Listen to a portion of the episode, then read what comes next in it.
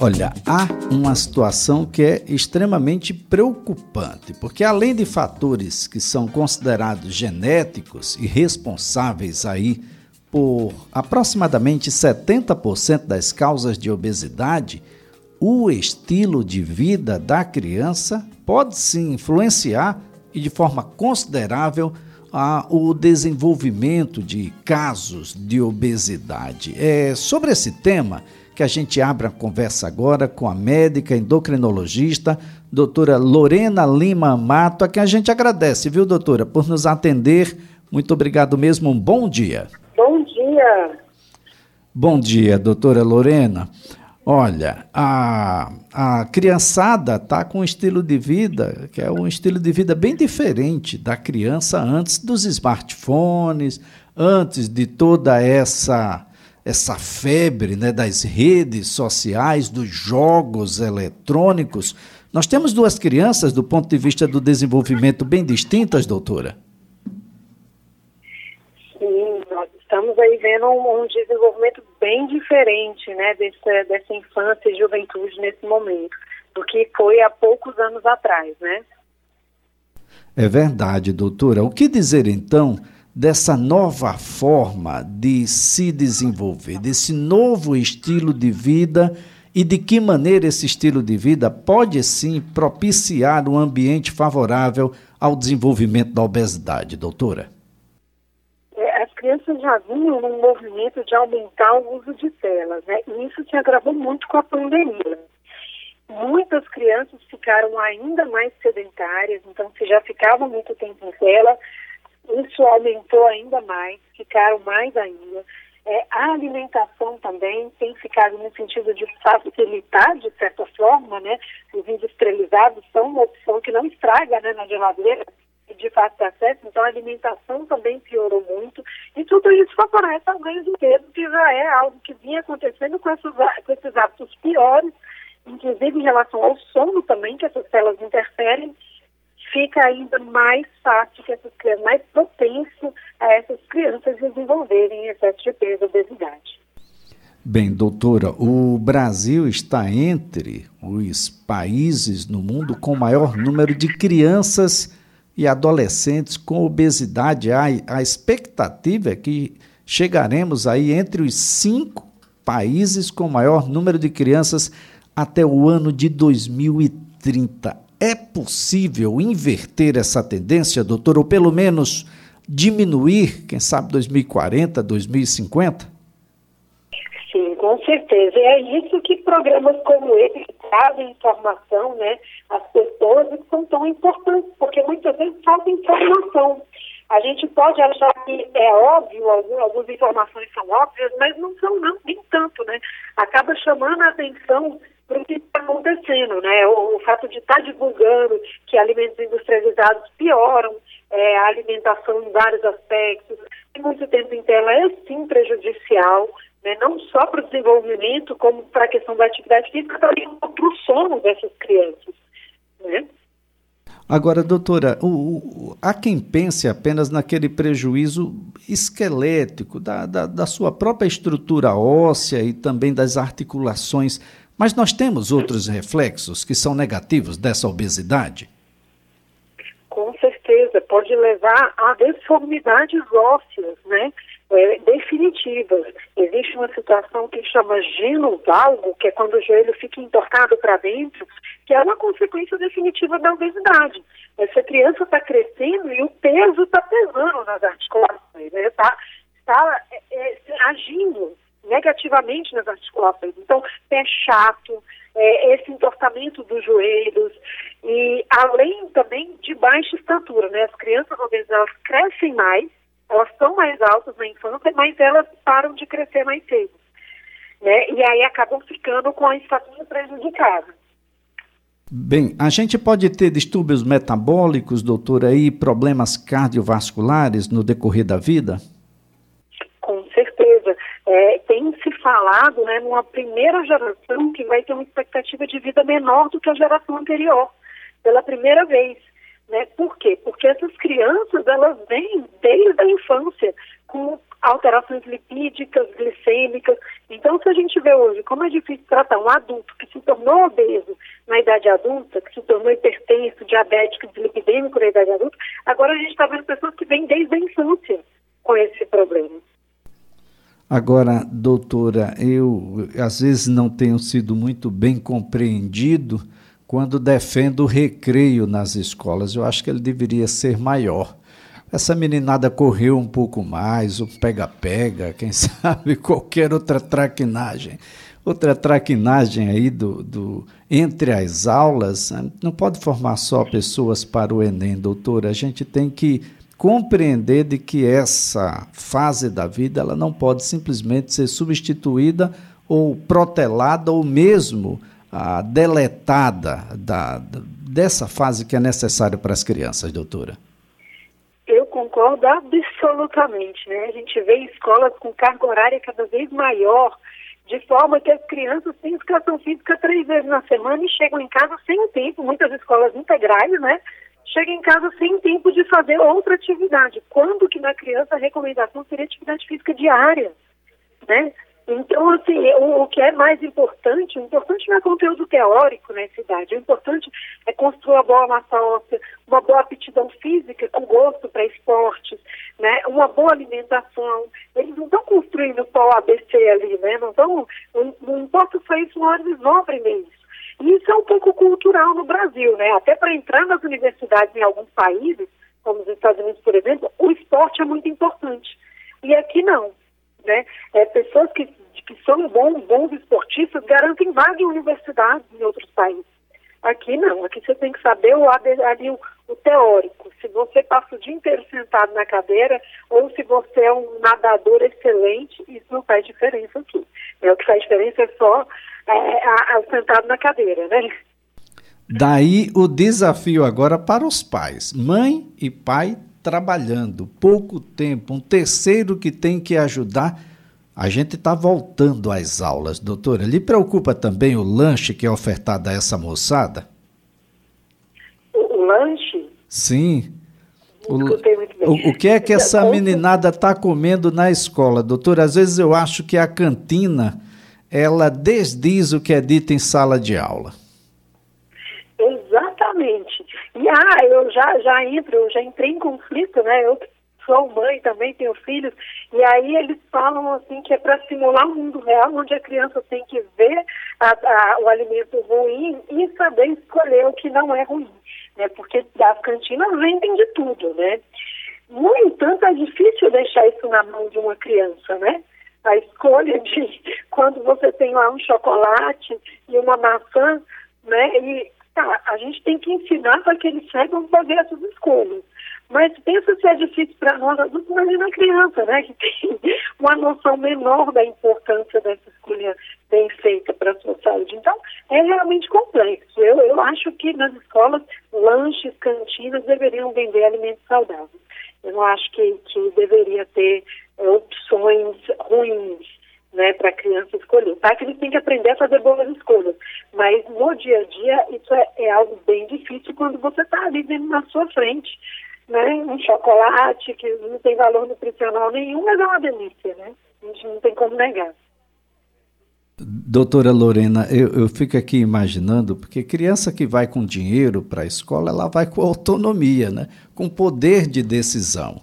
Talvez o, o Estado brasileiro, com E maiúsculo em todas as suas faces, ah, e os parlamentares, em todos os seus níveis, federais, estaduais e municipais, devam se debruçar sobre o que é que pode ter nas cantinas porque tendo só as opções certas, a gente não erra, não é, doutora?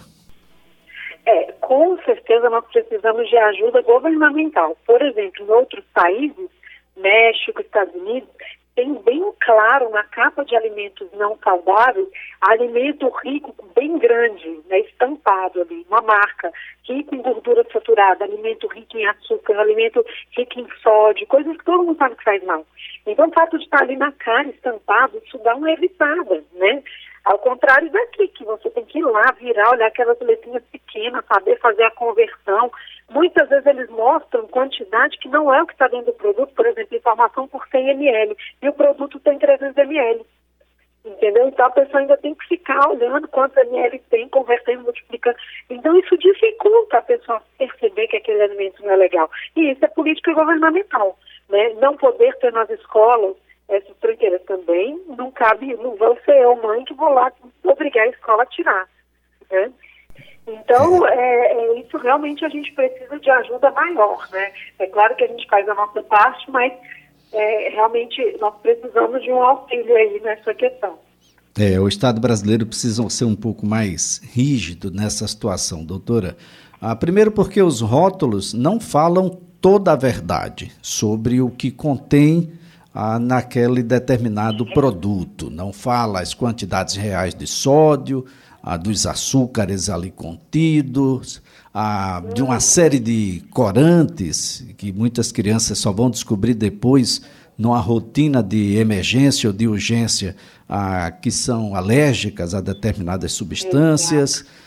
O Estado brasileiro precisa definir sim o que é que a gente pode não durante essa primeira infância, porque é o Estado brasileiro e todos nós que pagamos essa conta depois, né, doutora? Entre aqueles que estarão com hipertensão, com problemas cardiovasculares e do número de diabéticos que deve chegar ao seu consultório diariamente por conta de um simples exame de urina, doutora. Exatamente. Isso, isso é, é urgente e importante, né? Fazer essa modificação, porque preço é, acaba havendo um prejuízo financeiro, né? Na verdade, isso acaba acontecendo. A longo prazo, sim. Né? Isso demora para se desenvolver, mas vai acontecer. É fato. Então, é, é, cuidar da alimentação das crianças e dos atos é cuidar de uma enorme porcentagem de pacientes com doenças crônicas que poderiam ter sido evitadas lá na frente. Bem, a, as sociedades brasileiras, tanto de endocrinologia quanto de pediatria, têm se debruçado o tempo todo, não é só uma campanha de ano em ano, não. Na verdade, é o tempo todo preocupado, porque o número de pessoas que chegam com problemas, reflexos da obesidade, chega cada vez mais cedo, doutor, aos consultórios Enquanto o, o, Estado brasileiro, o poder público, não se manifesta de uma forma mais eficiente, é preciso que pais, mães, responsáveis e a própria pessoa a, conduza toda essa rotina, doutora. Com certeza. É, isso aí é, é, tem que ser, as pessoas têm que ter a consciência e ir conduzindo, mas políticas governamentais a diferença né, para mudar esse cenário. Né? Sozinhos nós não conseguimos, né? De, como falei, vai desde as escolas e, e, como que faz, né? Como que sozinho a gente muda isso, né? Eu, particularmente, eu sou endocrinologista, né? Eu tenho, eventualmente, dificuldade de reconhecer alguns rótulos, alguns produtos, né? Essa questão de ficar convertendo, não, mas peraí, quantos ml tem o produto? Não, esse aqui é em 100 ml, ou em 100 gramas, não, mas está em ml. Então, vamos ver o que, que tem aqui. Então, imagina para a população como um todo, né? É, é sempre uma fuga. A própria publicidade brasileira é muito letal nesse sentido para com os nossos jovens, com as nossas crianças. O apelo é muito forte. E agora, com as redes sociais e o tempo que essas crianças dedicam às redes sociais, isso chega a ser a um nível de crueldade, doutora Lorena.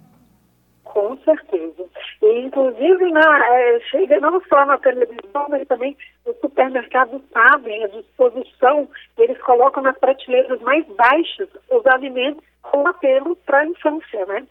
Então, alimentos altamente palatáveis, salgadinhos, com desenhos animados na, no, no, pacote, na altura da criança. Né? Eles não ficam altos na prateleira, eles ficam a ponto da criança, porque a criança tem que atingir né, que tem essa dificuldade de controle, que vai gritar, que vai pedir. Né? Então, podem observar produtos com desenhos animados infantis, que são esses que eles não deveriam consumir, né? é o que está lá na prateleira baixa e com todo esse apelo também de diversão, né? de, de desenho, de, de igual você vai no, no, numa lanchonete e ganha um brinquedo, a criança pede um negócio pelo brinquedo, mas é claro que vai comer um hambúrguer também. Né? Agora, então, doutora Lorena, falaram muito mal, doutora, daquela comidinha simples que era tida como a comida do brasileiro, um arrozinho junto com feijão, aquela salada, uma proteína ali, peixe, carne, frango, carne de porco, enfim, a depender da região, uma carne de carneiro, aqui no Nordeste, um pedacinho de charque, doutora. Falaram muito mal, não é sofisticado ser simples, doutora? É a combinação excelente. É claro que naquele prato típico brasileiro precisa de colorido, né? Verduras e legumes, isso aí seria um, um plus, mas o arroz, o feijão e a proteína, a carne que seja, mais esse colorido, né? Um legume e verdura, seria um prato ideal, perfeito, né? Eu vejo também muita questão de é, é hábito ruim que tem se iniciado de sucos, né? Criança. criança tem que beber água. Não precisa complicar. Fala que é caro, mas não, não é barato do que qualquer outra coisa, né? qualquer suquinho, né? Então, criança tem que beber água, comida simples e mais natural possível. É, pois é, as crianças não estão praticamente bebendo água, doutora, estão bebendo refrigerante. O que é que tem de bom do ponto de vista nutricional no refrigerante, doutora? É péssimo, né? Não tem, não tem o que falar, porque não tem nada de, de nutricional, é só açúcar. Então, e corante, conservante, então só coisa ruim. Isso aí não, não tinha que ser bebido de criança, né? Tinha que ser bebido de adulto e olha lá, porque o adulto talvez tem as escolhas mais pode escolher o que é ruim para si mesmo, né? É, é, verdade, doutor. Eu acho que o sujeito, além de ser adulto, ele deveria assinar um termo de responsabilidade por estar tá tomando refrigerante. A coisa é muito séria e as pessoas e o próprio Estado brasileiro não têm se debruçado sobre isso. Nós já é. avançamos na questão do cigarro, que é muito bom. Embora o Estado brasileiro e a fiscalização brasileira feche os olhos para o cigarro eletrônico como se fosse algo bom. E agora tem cigarro eletrônico até prometendo a reposição suplementar e uma série de outras coisas. Isso tudo é extremamente grave. Em qualquer país do mundo já teria tido uma, uma, uma rebeldia por parte aí do poder público firme para proibir isso e a gente fica olhando como se fosse algo comum, como se fosse correto, doutora. Exatamente. É, a, a, gente tem que, que, que, ter essa, deveria ter essa ajuda, né? Mas a, a campanha do, do fumo foi uma campanha muito de muito sucesso no Brasil, mas agora está voltando essa moda aí com cigarro eletrônico e com essas, essas é, parecendo que faz bem para a saúde, né? E marketing é tudo. Há anos atrás, é, a pessoa podia estar no hospital fumando, né? E vendia até. Hoje a gente já tem consciência. Acho que isso vai acontecer com refrigerante, inclusive. Né, consciência que faz mal que tem que vender em lugar nenhum, não deveria vender em lugar nenhum, só com assinatura, como você disse, só com, com, com de risco ali. Doutora Lorena, eu quero, antes de mais nada, agradecer pela a forma muito simples e acessível com que a senhora aborda o tema, o que faz com que mais pessoas, compreendendo melhor, possa mudar a atitude no dia a dia. Vamos descascar mais e desembalar menos. A gente tem comido muita coisa processada, multiprocessada. A gente desconfia até do nosso cuscuz aqui, doutora, do Nordeste, que já está processado demais. Já foi mais simples, já foi mais natural. A gente precisa ir às feirinhas e buscar ah, nessa diversidade que tem o Brasil, de tanta coisa boa e fugir um pouco mais disso, sob pena de todo mundo, daqui mais um tempo, está todo mundo 100% diabético, 100% hipertenso, com doença cardiovascular, e a longevidade tão pretendida pode ser uma longevidade que, quando alcançada, doutora, não vai carregar consigo autonomia, que é algo necessário. Doutora Lorena. Com certeza, eu que agradeço o convite. Programas como esse fazem muita diferença na conscientização da população de uma saúde melhor, né? De promover a mudança de hábitos para viver não só mais, mas com qualidade, né? né? De quem só quer viver mais, quer viver mais com qualidade. Se for só mais sem qualidade, eu acho que ninguém quer. Muito obrigado, doutora. Ótimo dia, excelente Obrigada. semana. Obrigada você também.